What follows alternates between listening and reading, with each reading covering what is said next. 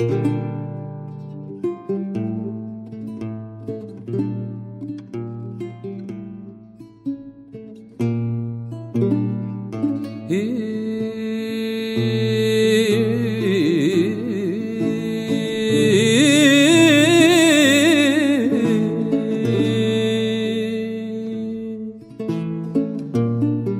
loves more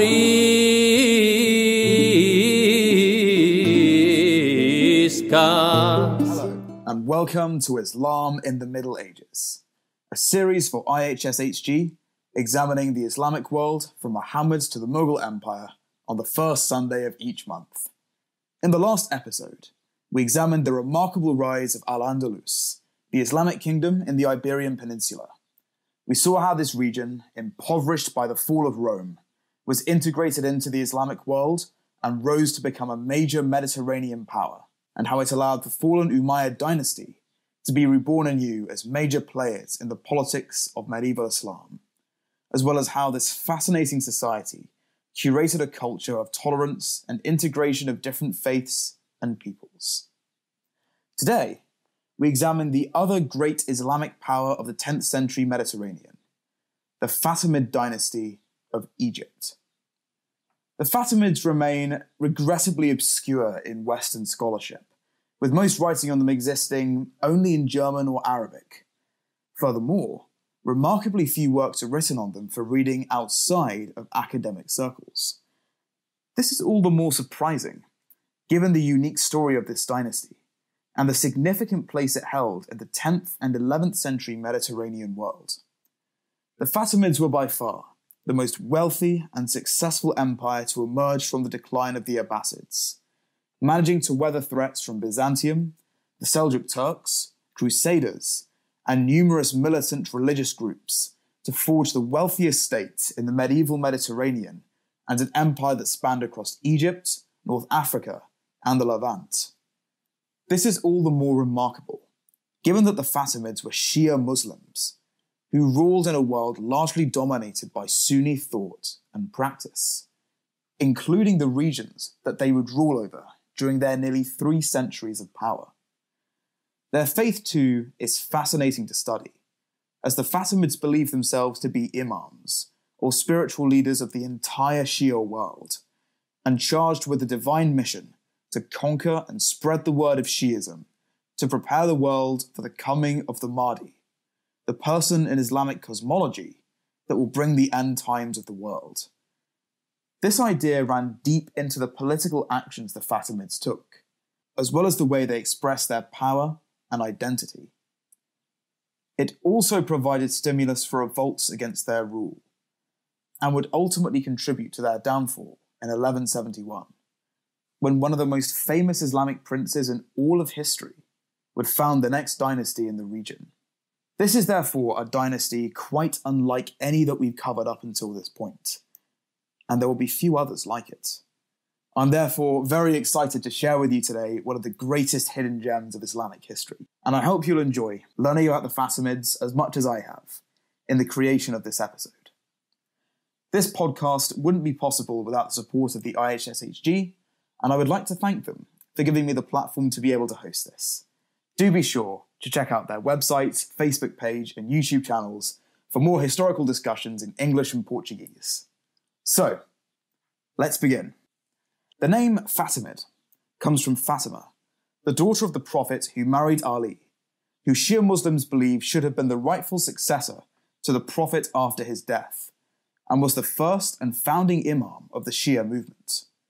As you may recall from our first episode, this was a movement that came out of the first fitna, or civil war, in the very early days of the Islamic world, believing that the Rashidun Caliphs that succeeded the Prophet were not the true leaders of the community of Islam, and instead true leadership fell to Ali and his successors.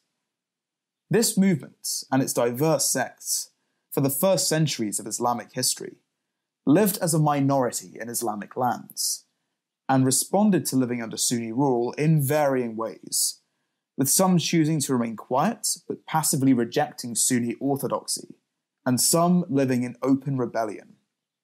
By the 9th century, there was one small Shia state, in the form of the Idrisids of Morocco. And there were attempts by the Abbasid caliphs to reconcile Shiism into the Islamic fold, especially by the Caliph al Mamun, with the designation of his successor, al Rida, who was at the time a Shia leader within Iran. These notwithstanding, however, Shiism remained largely on the margins of Islamic society and confined to a few small communities and movements. However, this was about to radically change by the start of the 10th century and the shrinking of Abbasid power. The final decades of the 9th century were a troubled time for the Abbasids. Revolts were breaking out against their rule that had only been delicately restored after a decade of Turkish mercenaries guarding the Khalif, ruled on his behalf and murdered successors to remain in power.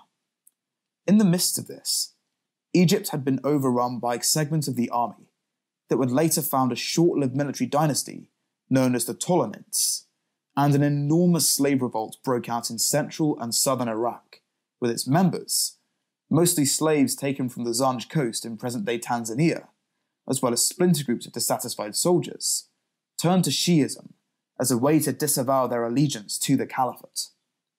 At the same time, in Shia communities across the caliphate, anxiety erupted as the 12th Imam was reported missing. Numerous theories about the state of the world began to emerge off the back of this, coupled with individuals staking their claim to be the next Imam in and amongst the power vacuum that emerged. One claimant was an Ismaili living in Syria named Ubaid Allah al Mahdi, who in 899 claimed that he was the next Imam and, critically, the final leader of the Shia community before the coming of the Mahdi. Although he received a small following off the back of this, his beliefs were roundly rejected by his fellow Shiites, and he was eventually forced to flee Syria to avoid his own deposition. He went to North Africa, where he lived amongst the Kutama Berbers of present day Algeria, who were themselves recent converts to Shia Islam. In Al Mahdi, they found a leader who would offer them new lands and conquest, and Al Mahdi in turn procured a crack fighting force. It was Al Mahdi's belief that he was called to take over as much of the known world as he could and convert its people, to provide salvation ahead of the impending end times.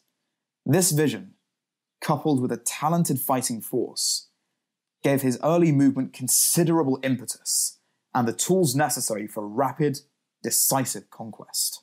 The army of El Mahdi first struck out at Tunis in 909, deposing the Aylid Aghlabid dynasty. Two years later, El Mahdi declared himself Khalif and Imam and killed off his Berber general so that he could take control of the army himself. He ruled Tunisia with little change to the administration, electing to build up his holdings before he enacted any domestic reforms. From there, he began to aggressively expand further into North Africa, taking over a large stretch of land from Algeria to modern day Libya by 960. When Al Mahdi's grandson, El Mu'iz, took the caliphal throne in 953, he was the first ruler of a Maghrib or North Africa, united for the first time in 200 years. As you may recall from our last episode, this caused serious panic amongst other Mediterranean powers. Al Andalus feared that this new dynasty would begin to threaten their own lands and cut off their access to vital Saharan trade routes that were a sizable source of income for those with access to them and the rare goods that they offered.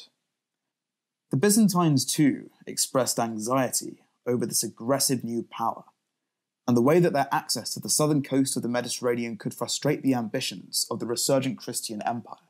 Then, in 973, they moved to take over Egypt.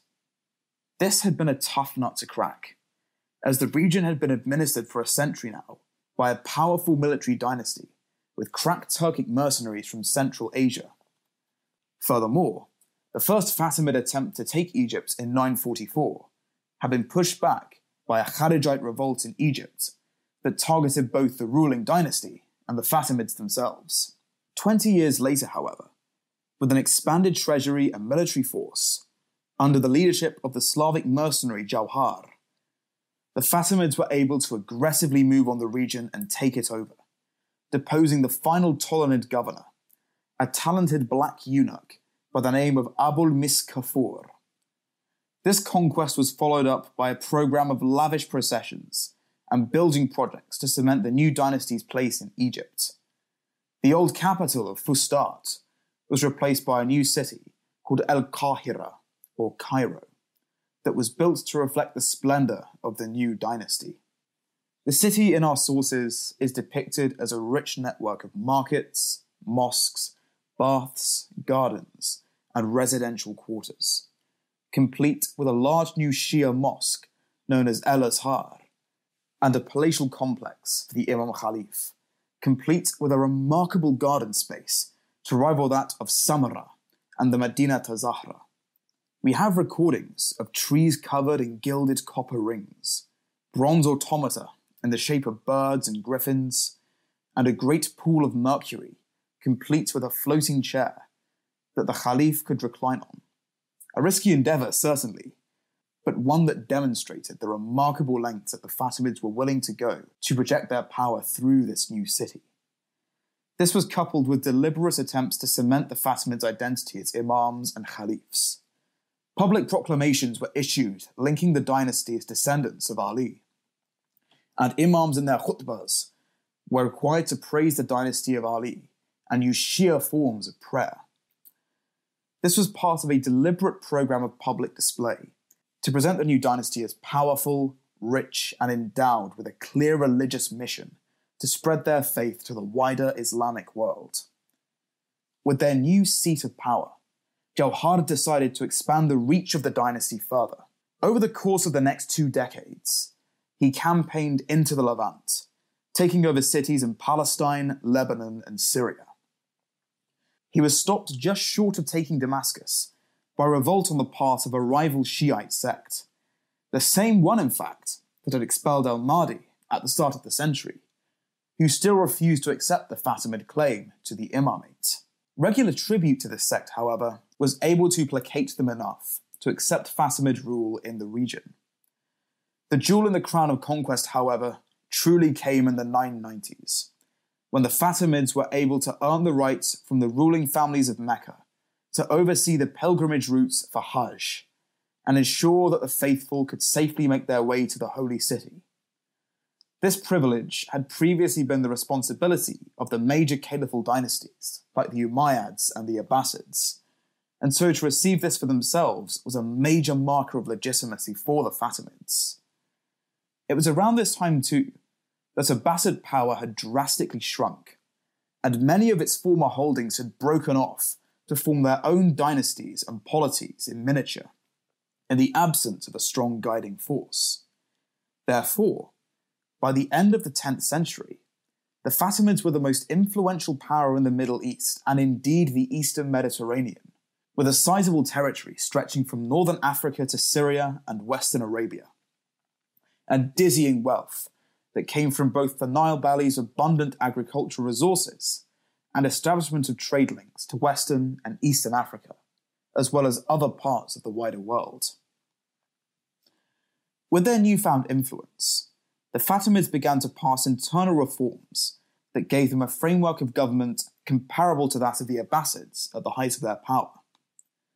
The Kutama Berbers were raised to the status of a professional, non Arab mercenary force that served as the Caliph's personal retinue this was fleshed out by Iranian infantry brigades that were brought in after conquest of the Levant, as well as Turkish mercenaries to swell the ranks of the Fatimid heavy cavalry.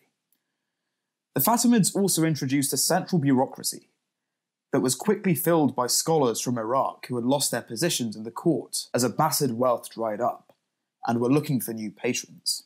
This was under the management of a wazir, who, like the Abbasids, could command serious status and power.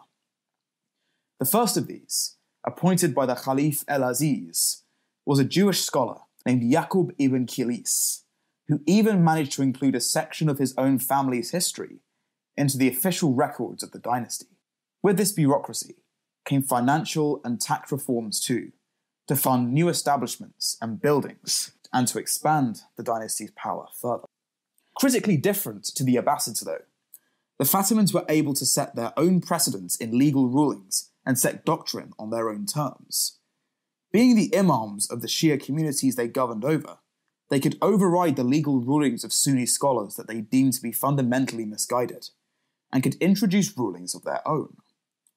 On the note of Shiism, the Fatimids also set up centres for the practice of dawah, that is to say, evangelism, where the residents of major towns could listen to a Shia sermon and take the steps to convert to the sect of the ruling class. This was bolstered by the establishment of law schools in major Egyptian cities, where standard subjects like law, philosophy, and medicine were taught alongside the Shiite interpretation of Sharia law that sprung up with the coming of Iraqi scholars and, in turn, the great intellectual works of Baghdad that made their way to Cairo through trade routes. All in all, the new dynasty was off to a very strong start. This, sadly, though, was to change rapidly after the death of El Aziz in 996. The Caliph's death was sudden, and at the time, he was away from court in the city of Bel Beis, negotiating the settlement of Aleppo with the Byzantine imperial court. With his death came a rapid and aggressive power struggle, where different members of the court put forward new candidates for the throne of the Imam Khalif. After a bout of vicious infighting and killing of rivals, the eunuch Barjawan managed to place El Hakim, one of El Aziz's younger sons, onto the throne and rule through him as a regent, keeping the young Khalif out of circles of power. However, after his own sudden murder, El Hakim was thrust into the spotlight as a minor, with little substantial experience of ruling taking up the task of controlling the biggest and wealthiest Islamic power in the world at the time. El Hakim is a fascinating figure, whose rule is largely disputed by scholars writing on this period. His rule is characterized by his strident commitment to his role as Shia Khalif and Imam that saw him take highly controversial and often outright bigoted measures to expand the message of his dynasty's faith, as well as his own slightly odd ideas about legitimate rule. Some of his decisions as Caliph were generally beneficial to the state. He managed to ward off Berber rebellions in the south of Egypt and the Libyan coast, taking new cities and expanding the caliphate's borders. In addition, he also began to crack down on governors and officials who abused the system of tax collection for their own gain. Spending also became more frugal under him, reserved for a number of modest religious endowments instead of the lavish spending of his predecessors on displays of power. The one notable exception, perhaps, being the gorgeous mosque of El Hakim, which boasts an impressive porphyry shrine in the middle of its courtyard. That being said, much of his reign was characterized by far less positive initiatives. He passed strict laws restricting what his subjects could eat and wear in public, and restricted the liberties of women who, before this, had enjoyed a considerably greater degree of freedom and power than their counterparts in other regions of the medieval Islamic world. He also refused to anoint a successor, strangely enough, and reject the title of Imam, believing it to be wholly inappropriate for the office that he held. His policy towards religious minorities was no better, frankly. Executions for heresy and apostasy increased sharply under him.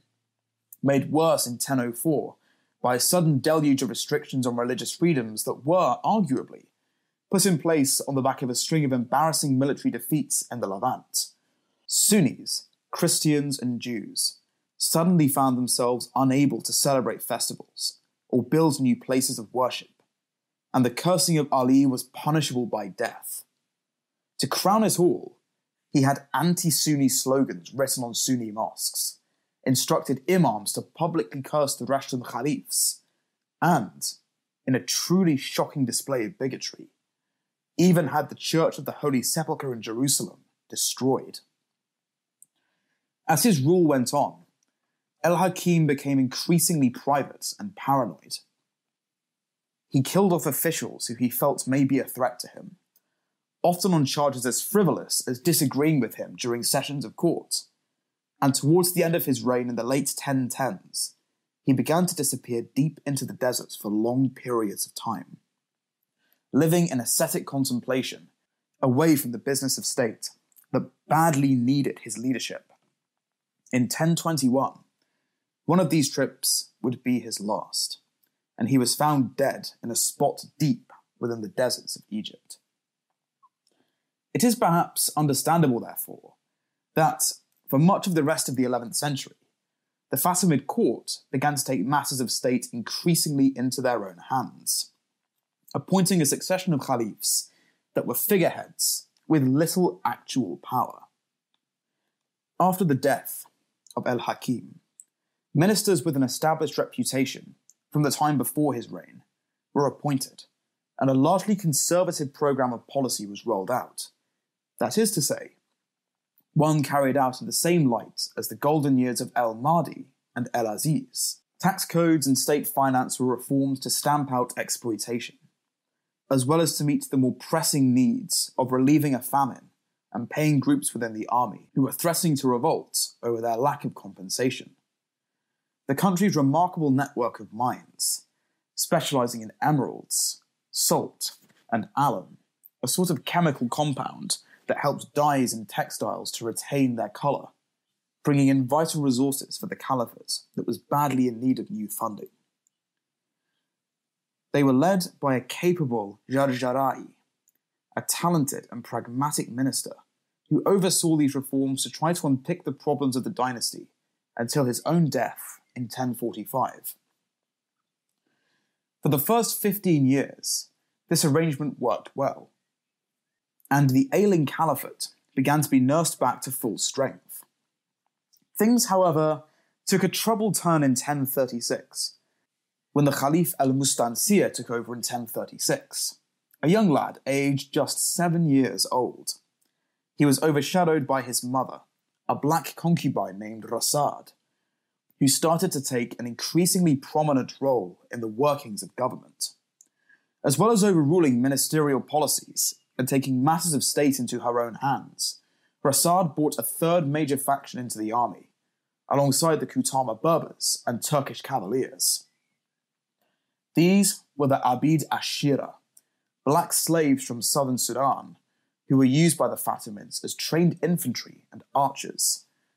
Their involvement in court politics had been marginal up until this point, but once Rasad began to impose control over the Divan, a third critical faction emerged in the already fraught landscape of the Caliph's armed services, that fought with both the government for better pay and conditions, and between the two other groups that dominated the Caliph's personal forces. Things were becoming more difficult further afield too. In the 1030s, Tunis and Sicily were rocked by anti Fatimid revolts, and Byzantium clashed with the defenders of Aleppo in an attempt to bring the city under Byzantine control. Trouble further afield was brewing too. The ailing Abbasid Caliphate was being rapidly overtaken by the Seljuks, Turkish mercenaries that had risen to become an organized fighting force, keeping the Abbasids on as a symbolic figurehead to legitimize their rule. This in turn made them an aggressively Sunni power, who were keen to stamp out enemies of the Abbasids, such as the Fatimids also keen to build a political powerhouse of their own. The Seljuks began to strike west, threatening Fatimid control of the Levant. This was a dangerous situation, and one that needed a stable, unified government to be able to effectively repel the threat. Sadly for the Fatimids, they had no such thing, in light of the divisions that were erupting court. The tensions in the army broke out in the late 1040s, just after the Wazirs lost the leadership of Jarjarai, when the Kutama, Turks, and Abidashira fought between themselves for authority and threatened the court over inconsistencies in pay. This was eventually placated, but not before the three did serious damage to the streets of Cairo and Fustat. The two decades after, from 1050 to 1072 saw further problems present themselves. Rasad's control over the court was further cemented when her attendant El Yazuri was made Khalif. Worse still, the dynasty suffered heavy losses in Maghrib. The North African coast was suddenly invaded by a powerful and organized coalition of Berbers, known as the Banu Hilal, that for the next few centuries would be a major force in the region.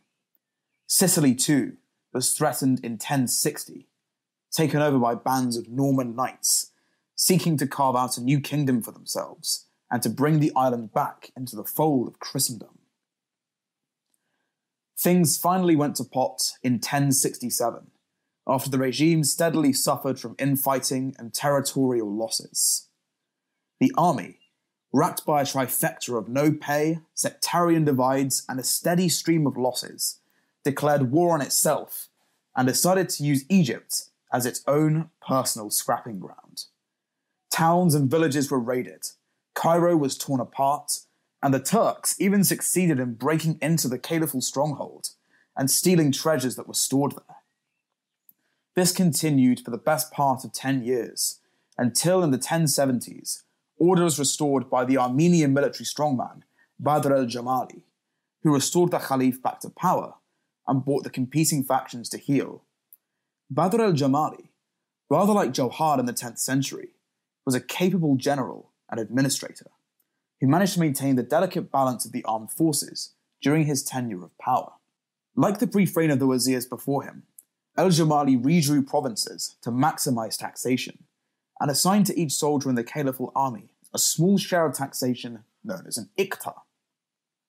To reward them for their services, but also to tie them to the land and its fortunes as a disincentive to plunder it. Jamali coupled this with a program of rebuilding the cities damaged by the infighting, the stamping out of the last few vestiges of resistance in the form of breakaway groups in the 1080s, as well as a new program of international outreach. This began in Yemen, where the Fatimids began to court the Shia groups that lived there in order to form a remote base of power in Western Arabia. This was coupled by fairly widespread dawah, or evangelism, to bring more fresh converts into the fold. The Shia appeal to the east was taken further by the alleged finding of the head of Ali himself, that was sent to the city of Ascalon with quite some ceremony, turning it into a major Shia pilgrimage site. There's no way to tell for sure if this story was true, if the real head itself was found, but it certainly helped to bolster the regime's religious legitimacy in the eyes of its people. El Jamali also began to take an interest in the regions south of Egypt, in the form of Nubia and Ethiopia, that were dominated by primarily Coptic and Orthodox Christian populations. These were at the time small regional powers that would have contributed further to the outreach and wealth of the dynasty, rather like North Africa had done in the 10th century. El Jamali, however, was sensitive to the religious needs of Egypt's southerly neighbours and realized that if he wanted to make satellite states of these regions, he would have to respect the faith of the inhabitants. To that end, he appointed a Coptic patriarch in Cairo and expanded trade into the region to try to draw their relationship closer. With a more tolerant climate in the capital, this also had the effect of bringing in talented Armenians to the capital, who served in both military and governmental posts in the period. Under El Jamali, therefore, the Fatimids saw a brief revival of their fortunes and a chance to rebuild the state that had been so badly damaged. Under him, different competing groups were managed, and the state began to revive its wealth and influence. A rallying call to unite the country came again right at the end of the 11th century, when Christian knights descended on Syria and Palestine in the midst of the First Crusade a response to Byzantine calls for help repelling the Seljuks that had spiraled out into a religious calling around Europe to invade the Levant to bring back holy cities such as Jerusalem and Antioch into the hands of the Church. We will explore this a little more in our next episode, and the way it was received by the Islamic world.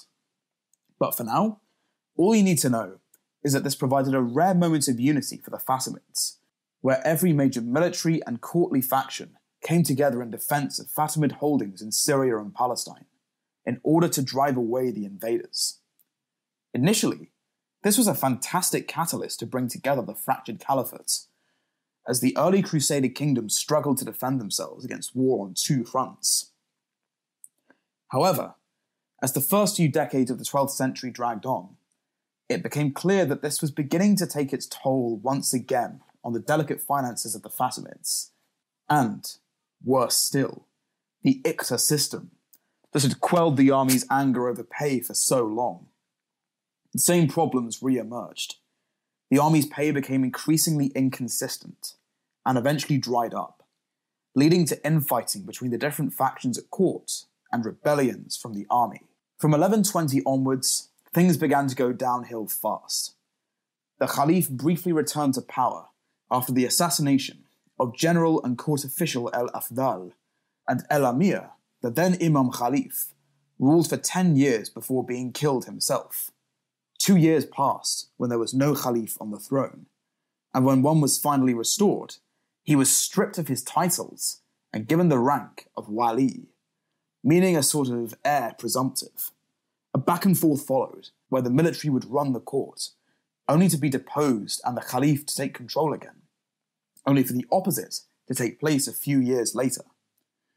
This infighting paralyzed the state apparatus, leading to serious declines in revenue and sporadic, inefficient policymaking that failed to address the key needs of state. Further afield, things went from bad to worse. Maghrib and Yemen drifted away from caliphal influence, and the Seljuks asserted themselves as the leading power in the repulsion of Christian kingdoms in Jerusalem and Antioch. Once again, Syria was pinballed between Crusaders, Turks, and the Fatimids, and infighting continued over the region until the end of the 12th century. Racked by problems that they failed to resolve decisively, the Caliphate quickly found itself in the same terrible position that it had done in the 1060s, with factions breaking out fighting each other and the court powerless to stop them.